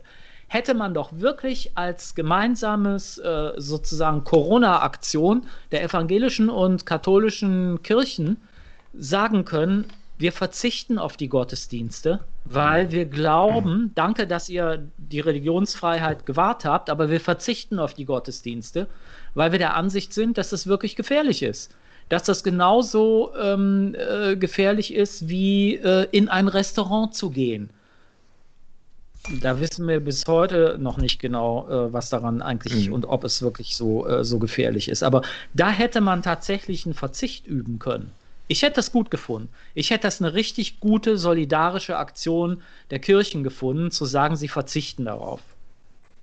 Natürlich äh, kommen da die armen, alleinstehenden Älteren in der ja, Regel genau. Und die muss sich natürlich anders gekümmert werden. Also die kann man natürlich jetzt nicht vor den Fernseher setzen und sagen, da überträgt das ZDF doch was. Also das, äh, das ist ja, also was, was, also es gibt ja eben auch immer Fernsehgottesdienst sonntags, aber das ist ja wirklich für die Leute, die unbedingt austreten wollen. Die können sich da den letzten Kick geben lassen. Ich hatte ja, oder als, äh, als Merkel ähm, Anfang November in der, in der Bundespressekonferenz war ja, war ja auch diese Frage, ähm, warum werden die Kirchen und so weiter offen gelassen? Und da hatte sie also das ganz schlüssig argumentiert, weil wir ja die Kindergärten und Schulen offen lassen, sei es verfassungsmäßig ähm, einfach nicht gegeben, dann auch die, also die Kirchen zuzumachen. Also wenn, dann muss es so ein Gleichheitsgebot geben. Das heißt, wenn die Schule und Kindergarten oder Kindergärten irgendwann zugemacht werden müssen, können sie dann auch die Gottesdienste wieder einschränken. So wie sie das ja zum Beispiel im März gemacht haben. Ja, wobei das war wirklich ja noch die Experimentierphase. Mhm. Und ich weiß nicht, leuchtet das wirklich, also juristisch jetzt ein, zu sagen, weil die Schulen offen sind, müssen auch die Kirchen offen sein? Also ich glaube, der Begründungszusammenhang ist ein anderer, nämlich die Ausübung der Religionsfreiheit, die durch keine staatliche Verordnung eingeschränkt werden darf. Mhm. Während äh, Schule durchaus aus äh, Gründen, weiß der Kuckuck, äh, radioaktiver Unfall äh, kann, kann durchaus eingeschränkt werden, widerspricht nicht unbedingt notwendigerweise äh, dem, dem Grundgesetz. Ja. Ähm, dass man eine, ja, dass man eine ähnliche Behandlung ähm, befürwortet, ja, leuchtet mir irgendwie ein, aber ist kein sehr starkes Argument, finde ich. Die Frage ist doch eigentlich auch, wie ist es denn mit der Kultur? Denn das Argument kam ja dann, wieso dürfen die Kirchen offen sein, aber die Theater, die Museen, die Kinos müssen geschlossen sein und manche Künstler sagten dann auch, für mich ist das Kino eine Kirche, für mich ist das Theater eine Kirche. Das ist selbstverständlich eine sehr moderne Setzung, die da vorgenommen wird, aber da ist ja durchaus etwas dran, wenn man also sagt, ähm, ich bin nicht religiös, aber für mich ist die Kultur eigentlich das große Sinnstiftende äh, im Leben, das, äh, was seelischen Inhalt mir gibt. Und das wird mir nun genommen, dann ist das eigentlich so vergleichbar mit demjenigen, der gläubig ist und nicht mehr in die Kirche gehen kann. Ich fand diese Argumentation ähm, auch wenn sie rechtlich wahrscheinlich äh, auf sehr wackeligen Füßen steht oder auf gar keinen Füßen steht, ja. fand ich sie doch äh, sehr nachvollziehbar, da wir ja sehr stark immer darüber diskutieren, inwieweit wir ähm, ein Land sind, das äh, ja nicht mehr äh, sagt, wir sind ein christliches Land in dem Sinne, dass äh, bei uns äh, das Christentum eine Staatsreligion ist oder so, sondern ja. man kann hier gleichermaßen Atheist sein, ohne diskriminiert zu werden. Und das fand ich schon interessant, dass man hier bei der Kirche Kirche sich so ganz einig war. Sicherlich liegt das auch daran, an einer konservativen Partei liegt, äh, liegt auch daran, dass man ähm, vor allem mhm. ein älteres Publikum adressieren will. Aber ähm, das ist schon erstaunlich, äh, dass man so über die Kultur ganz hinweg geht und da gar nicht äh, diese ganzen Kunstdebatten auch hat, also Kunst als Kirche, äh, das ist ja nun äh, von Josef Beuys bis Christoph Klingensief alles mal durchexerziert worden. Richard Wagner, Bühnenweihfestspiel. Sehr interessant. Man macht nämlich solche Ausnahmen schon. Karfreitag darf ja auch in der Regel nichts Normales in der Oper gespielt werden, aber Parsifal geht, Bühnenweihfestspiel. Ich meine, wir können ja mal den, ich, ich, lese mal den Satz von Merkel aus der Bundespressekonferenz vor und Wolfgang ja. versucht mal das Wort Religionsfreiheit durch Kunstfreiheit in seinem Kopf zu ersetzen. Merkel sagte, alles, was im Freien passiert, ist immer, ist immer besser als das, was bei gleichen Abstandsregeln im Inneren eines Raums passiert. Wenn wir Kitas und Schulen offen lassen, dann ist auch das Recht auf die Ausübung der Religionsfreiheit nach Einschätzung aller Verfassungsjuristen zwingend geboten. Ja, das kann ich. Und, äh, und, und, da kann man den Satz draus machen. ist das so. Ja, genau. Und da könnte man dann, aber, ist das so. Aber wenn wir die Theater und so mit ein, äh, also offen lassen wollen würden, dann könnte man ja einfach den Satz draus machen, wenn wir Kitas und Schulen offen lassen, dann ist auch das Recht auf die Ausübung der Kunstfreiheit nach Einschätzung aller Verfassungsjuristen zwingend geboten. Da nicht. also argumentativ hast du zwei verschiedene Fäden. Der Mhm. eine ist der streng rechtliche Faden. Da ist vollkommen klar, dass die Religionsfreiheit ein total hohes Fa Verfassungsgut ist und die Freiheit, dass du in die Schule gehen darfst, auch. Aber ob die Schule jetzt in, wo und in welcher Form und so weiter äh, stattfindet, das ist alles nicht, äh, das ist alles nicht äh, durch, durchgeregelt. Die andere Ebene, die äh, ich will jetzt nicht quer sagen, längst dazu steht, längst denken, Parallel. ähm, ist die, ja, was, was ist denn Religion in der gesellschaftlichen oder in der, in der psychischen Funktion? Naja, sowas wie Sinngebung. Und Sinngebung kann ja auch Theater sein. Und Opium. ja, natürlich. Völlig, völlig richtig. Ähm, also hast du, hast du im Grunde genommen eine, eine wie soll ich mal sagen, ähm, philosophisch, hermeneutisch, psychologische Argumentation auf der einen Seite und juristische auf der anderen. Äh, klar ist, wer da einen kürzeren zieht. Ja. Geht ihr denn trotzdem in die Kirche an Weihnachten? Nein. Also jetzt äh, auf keinen Fall. Also das möchte ich jetzt äh, nicht machen. Ich weiß auch nicht, wie das abgesichert ist. Äh, sonst hätte ich nichts äh, dagegen. Aber jetzt zu Corona-Zeiten würde ich nicht in die Kirche gehen. Wenngleich ich sagen muss, dass ich nicht äh, der eifrige Kirchgänger bin. Ich äh, leide ein bisschen unter den Predigten und so. Das ist für mich äh, oft nicht so angenehm. Ich liebe dann eigentlich die äh, vorkonziliarische katholische Messe, äh, Großteil ich auf befürchtet, dass du das sagen würdest. Großteil auf, auf Latein, nur wenig Predigt, da kann nicht so viel schief gehen und ästhetisch natürlich äh, das Beste, was man so erleben kann. Das ist dann doch etwas, was ich mehr schätze, aber das werde ich mir jetzt auch nicht an Weihnachten gönnen. Ich würde mir. Also du weißt schon, dass, dass Oh das Gott. insgesamt keine intellektuellen Veranstaltung ist, ne? Das weißt du schon. Die, die vorkonziliarische Veran Na, die ist ja, naja, die, die ist ja im, also vom Jetzt-Zeitpunkt aus gesehen, ist das ja hochintellektuell, das auf Latein stattfinden zu lassen. ja, Aber äh, ne, der Einwand ist, darum geht es ja nicht. Es geht weniger um die, äh, geht nicht um die Prada-Schuhe ähm, gewisser hochgestellter Persönlichkeiten in der katholischen Kirche und auch nicht über die besonders kunstvolle Ausführung ähm, von Adventsliedern. Das ist ja nicht. Aber ne? Gerd, weißt du. es gibt dieses schöne Buch von äh, Josef Ratzinger damals noch, also Papst Benedikt, ähm, Der Geist der Liturgie. Und äh, da sagt er sehr schön, wie also Hm. in der Form auch äh, ein gewisser Inhalt liegt. Und äh, das fand ich äh, sehr bestechend. Und er macht eigentlich so eine Semiotik. Es war ein bisschen wie Fischer Lichte lesen über Theatersemiotik. So habe ich das äh, gelesen von, von, von äh, Papst Benedikt. Es stimmt natürlich, und deswegen muss ich jetzt auch die protestantische Linie hier mal vertreten, eine sehr gute und auch straf, auch mahnende Predigt, die soll es natürlich sein, aber nicht jeder beherrscht sie so gut. Deswegen ähm, kann man da äh, viel Pech haben. Also ich sag mal, ein äh, durchschnittlich begabter äh, Priester, der fällt im alten Ritus auf Latein nicht so sehr auf wie in der protestantischen Kirche, wo er einfach 20 Minuten eine richtig gute Predigt liefern soll. Und wenn die sich aber dann eigentlich nur so anhört, äh, wie das, was ich auch schon bei Florian Silbereisen am Wochenende gesehen habe, dann wird es halt schwierig. Ich würde mir hiermit wünschen, wenn wir es schaffen, Wolfgang M. Schmidt nach Berlin zu holen, jetzt im Dezember noch, und wir nehmen mit dir eine Weihnachtspredigt auf. Das ist zu viel. Also das, äh, also ich bin ja Warum? eitel, aber so eitel nicht, dass ich jetzt auch noch predigen muss. Ich bin mir sicher, das würde unglaubliche Abrufzahlen erzeugen Ja. und äh, jede Menge Interesse. Glaube ich auch. Also alternative Weihnachtspredigten, Ja, das wäre echt, wäre echt noch ein Modell jetzt. Äh, das könnten wir jetzt noch schnell realisieren bis zum 24. Ja. ja aber was spricht dagegen, Wolfgang? Was müssen, wo- womit müssen wir dich überzeugen? Ich kann sie, ich kann sie ja nicht halten. Ich würde es eigentlich den Theologen gern überlassen. Oder den Geweihten.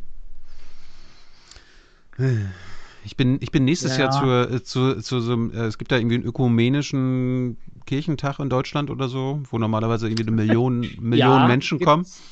Den gibt's. Und da bin ich eingeladen und soll eine Bibelstelle äh, interpretieren. Also jeder bekommt dieselbe und wir haben verschiedene Leute aus dem öffentlichen Leben eingeladen und ich darf, ich habe denen auch gesagt, ich glaube nicht an Gott, äh, bin Atheist. Ja, ja, ist alles gut. Äh, mach, was du willst. Ja. Da bin ich. Da musst du mir Warum mal helfen, nicht? Wolfgang, dann. Ja, ich habe ich Ja. hab ja zugesagt. Ich, ich mache das ja auch, klar.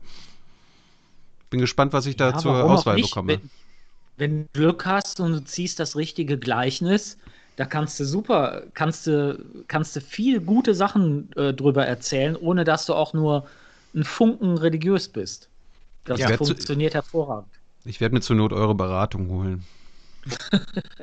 Naja, man muss sie erst einmal als äh, literarische Texte dann begreifen oder man muss sie als philosophische Texte zum Teil begreifen und kann dann damit sehr viel machen. Also das ist ja keineswegs so, als äh, haben wir es hier mit einem esoterischen Buch zu tun, das einfach nur äh, von, von, von jemandem erdacht ist, äh, der, der äh, seine äh, persönliche Erfüllung da erzählt, sondern wir haben es doch mit wesentlich mehr zu tun als einfach einem Erbauungsbuch.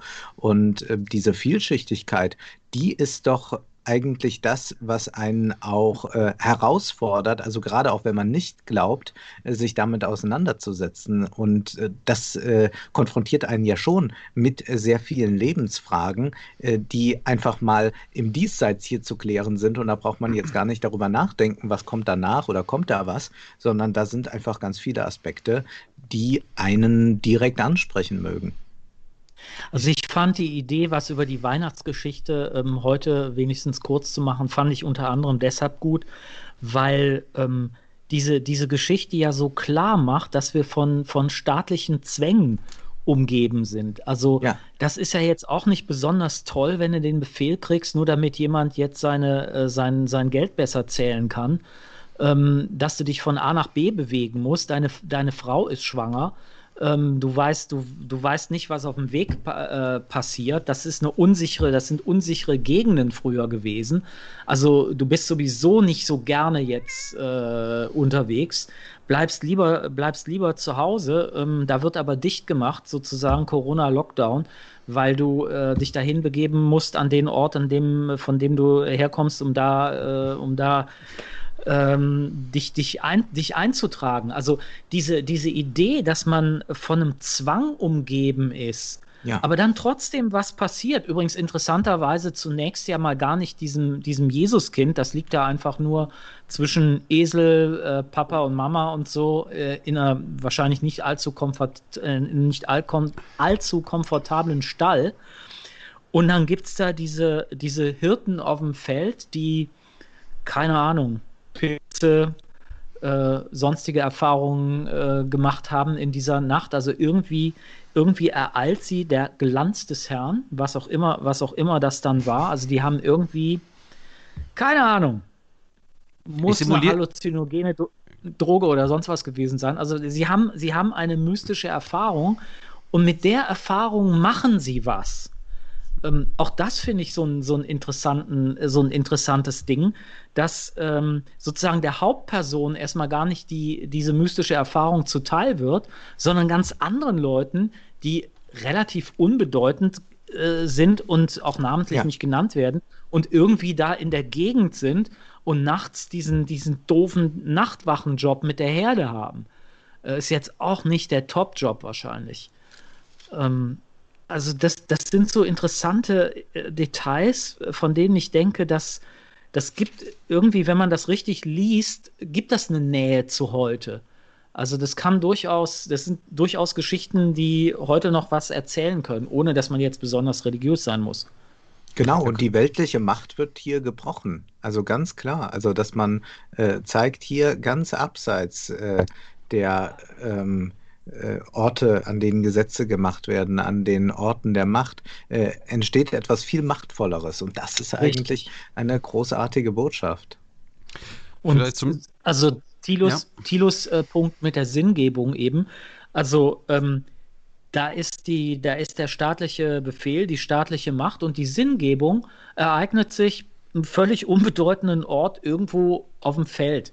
Also das ist das, was du angesprochen hast. Äh, man, man, es pas- passiert irgendwas, es passiert etwas anderes, was äh, sozusagen Lockdown und Steuerbefehl und staatliche Organisationsformen und Bürokratie und so weiter einfach wirklich übersteigt. Das finde ich einen netten Gedanken. Da ich ja Fan vom Mandalorian bin, der einzigen Disney-Sendung, die ich uneingeschränkt empfehlen kann, ja, Wolfgang, Disney macht auch mal gutes Zeug.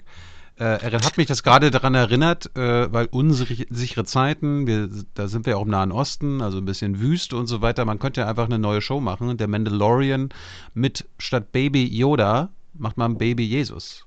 Das passt auf so vielen Ebenen. Ja, das liegt. Ja, das war, das war jetzt kein, das war jetzt, das war eine rhetorische, rhetorische so. Frage. Ja, ja. Ach so, nein, weil ich dachte, ich sollte jetzt so eine Herleitung machen, dass äh, dieses Buch von Joseph Campbell, äh, den Her Der Heros in tausend Gestalten, ist ein sehr wichtiges Buch, in dem äh, Campbell nachvollzieht, dass eigentlich die großen Mythen immer gleich sind und äh, tradiert werden überall und dann am Ende auch in äh, Hollywood ankommen. Und George Lucas hat dieses Buch sehr stark rezipiert. Deswegen würde das jetzt nicht verwundern, wenn man da gewisse Parallelen ziehen kann. Ich habe jetzt noch George zwei Lucas hat Campbell auf seine Ranch geholt Ach, und sogar, mit ihm ja. monatelang diskutiert. Und ja. das war der, das war die, der Grundstein für Star Wars. Ja. Ähm, eine Frage noch, weil ihr beide euch ja da auskennt. Was hätte die Kirche eigentlich gemacht, wenn Maria ein Mädchen zur Welt gebracht hätte? Weil das war ja 50-50 Chance.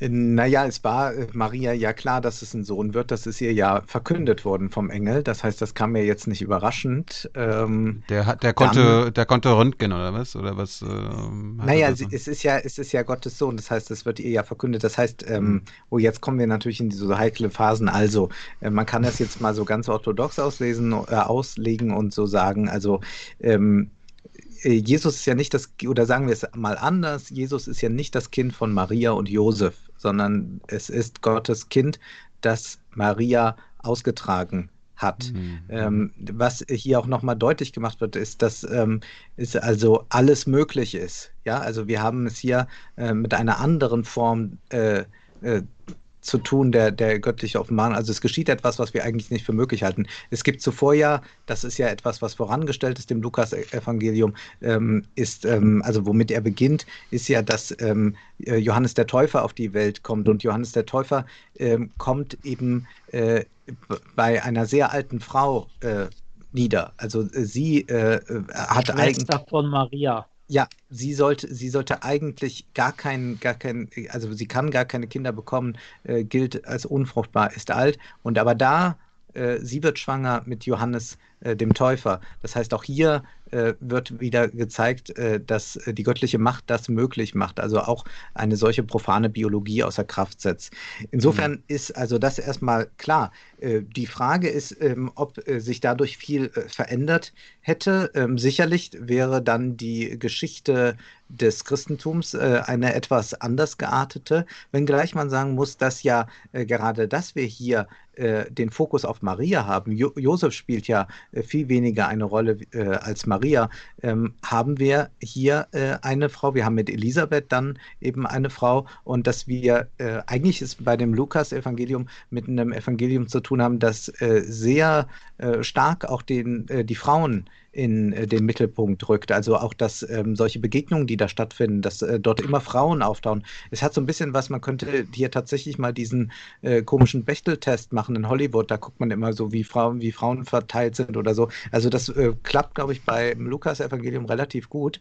Und äh, das ist nur eine Frage, wie das dann im Nachhinein rezipiert wurde. Also man kann ja zum Beispiel auch sagen, dass es in der katholischen Kirche ähm, eine ganz starke Marienverehrung gibt. und die lässt sich ja auch sehr feministisch wenden, wenn man dann möchte, auch wenn das häufig nicht geschehen ist, während vielleicht die Protestanten ein bisschen äh, zu häufig äh, Maria äh, als Mutter Gottes vernachlässigt haben. Aber mhm. das sind wirklich ganz große theologische Debatten. Aber ja, es ist äh, selbstverständlich so, dass das Christentum ähm, so ausgelegt wurde dann recht bald, dass es eine äh, Religion ist, die sehr stark von Männern dominiert ist. Und das hat sich ja dann im Laufe der Jahrhunderte durch den Protestantismus nochmal etwas verändert und verändert sich ja jetzt gerade auch.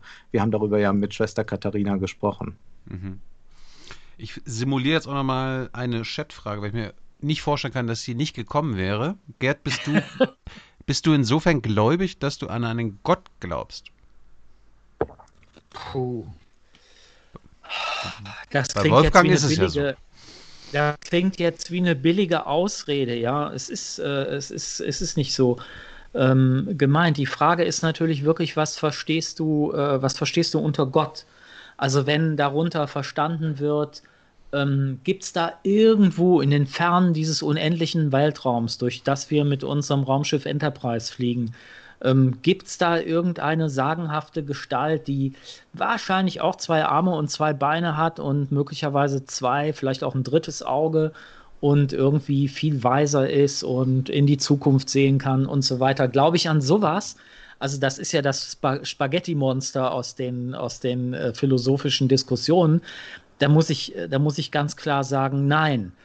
Ähm, ja, woran glaubst du dann? Mhm. Ähm, wenn's also wenn wenn du äh, sagst also kein kein Spaghetti-Monster, keine keine wie soll man sagen super super Mann oder Frau oder was auch immer Vorstellung. Also dass es dass es offensichtlich etwas gibt in unserer Wirklichkeit, was größer ist als wir. Und damit meine ich nicht nur, dass eine Gemeinschaft in der Regel äh, größer ist als ein einzelner Mensch, sondern dass es etwas gibt, was ähm, von dem wir herkommen, ähm, das uns in äh, vielerlei Hinsicht äh, bestimmt. Ähm, das in der Tradition natürlich dann oft einfach schlicht Natur und nicht Gott genannt wurde. Ähm, ich glaube, das ist, ziemlich, das ist ziemlich einsichtig. Die Frage ist, ob das, was uns da übersteigt, identisch ist mit Natur. Oder ob wir nicht sagen müssen, das, was wir Natur nennen, ist eigentlich auch nur eine Chiffre für etwas, was hm, wir eigentlich nicht erklären können, weil es ja einen Ursprung hat und wo ist dieser, äh, wo ist dieser Ursprung? Also lange Rede, kurzer Sinn. Ich glaube nicht im traditionellen Sinn an Gott, nein. Und wenn du betest, äh, betest du und an wen betest du da? Habe ich, habe ich lange, habe ich lange nicht mehr. Hm. Und ich glaube zum Beispiel, dass du so ein Gebet wie das, äh, wie das Vater Unser wunderbar beten kannst, also ähm, rezitieren kannst, ähm, alleine gemeinsam mit anderen, ohne dass du ähm, die Vorstellung von einem klaren Gegenüber hast. Also dem allmächtigen, allweisen ähm, alten Mann oder Frau oder, oder äh, was, was auch immer. Ähm, dieses, dieses ähm, Vater Unser fängt ja, fängt ja mit diesem seltsamen Be Wort Abba an. Und das heißt so viel wie, also eben, wenn man es wenn in unsere Sprache übersetzt, wie Papa. Das ist also nicht, ähm, nicht der irgendwie super fern vorgestellte, allmächtige, was auch immer, ähm, Alpha-Tier-Sippenvater, sondern das ist, das ist Papa. Also das ist irgendwie das, jemand, ähm, der, der oder das oder wie auch immer für einen, für einen sorgt, irgendwie für Heimat, Herkunft, äh, Hilfe, was auch immer äh, steht. Also das ist auch nicht identisch mit dem, mit dem physischen äh, Vater. Also ich glaube, kurz und gut, ich glaube, dass man, dass man dieses Gebet ähm, sehr gut sprechen kann, zum Beispiel, ohne ähm, jetzt in einer kirchlich zertifizierten Form gläubig sein zu müssen. Okay. Hast du noch was zu ergänzen, Wolfgang? Nein, ich finde das äh, wunderschön gesagt. Und äh, das wusste ich auch noch gar nicht.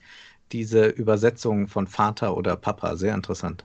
Ja, das ist aramäisch und ähm, ja, das ist Papa, Paps. Und du redest keinen Gott zu dieser Zeit, also vor 2000 Jahren, mit Papa an. Weder hm. Zeus noch, ähm, noch, den, noch den römischen Kaiser, so er denn äh, sozusagen göttlich, göttlich mhm. ist, noch Isis und Osiris, noch sonst irgendjemanden. Also dazu, zu diesem, äh, zu dieser Macht, nenne ich es jetzt mal, Papa zu sagen, ist völlig jenseits von Gut und Böse, buchstäblich. Das macht man einfach nicht zu dieser, zu dieser Zeit.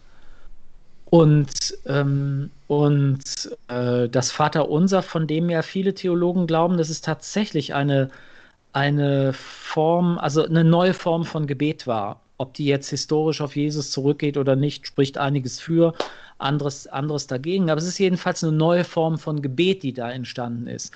Und diese neue Form von Gebet hat mit einer anderen Beziehung, ich sage jetzt mal zu dieser universalen Macht oder Gott eben, ähm, zu tun. Und ähm, das, ist, das ist sehr ungewöhnlich. Gut. Sorry, kleine, letzte... kleine vorweihnachtliche Predigt. Sorry. Nö, ich habe es ja provoziert. Äh, weil wir am Anfang über Filme gesprochen haben, Wolfgang, kennst du einen Film, ein, einen guten Film über Jesus? Bitte jetzt nicht die Passion Christi. Äh, nein, äh, äh, man muss äh, äh, den, den Passionsfilm sehen äh, von Martin Scorsese. Pasolini. Also er hat ja auch das ähm, das Leben Jesu verfilmt. Und das ist sicherlich der bessere Film.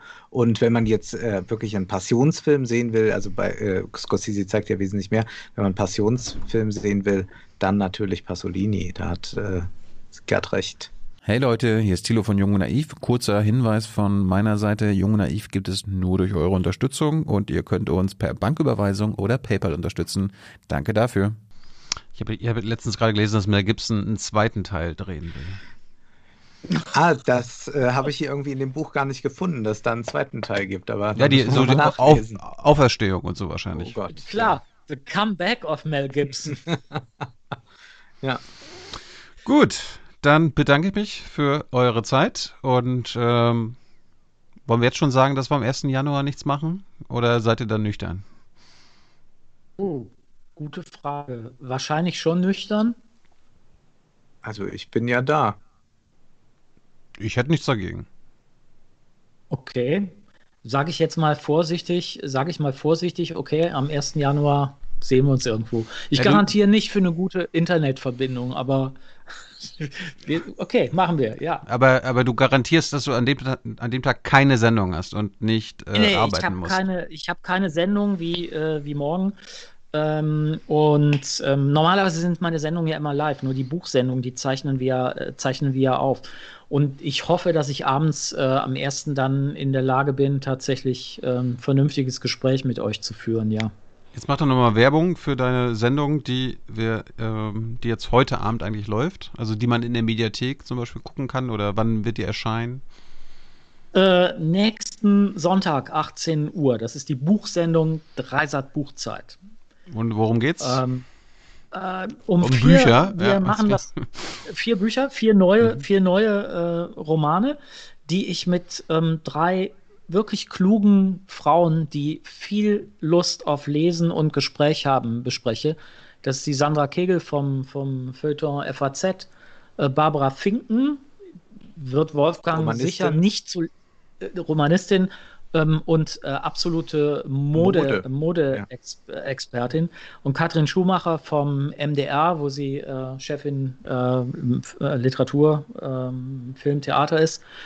Ähm, das sind drei sehr unterschiedliche, sehr kluge Frauen und das Spannende ist wirklich immer, wir lesen alle also dieselben Bücher und es ist unglaublich manchmal, was für unterschiedliche Meinungen wir über oder auch Wahrnehmungen wir von diesen selben äh, jeweils vier Texten haben. Es erstaunt mich jedes Mal.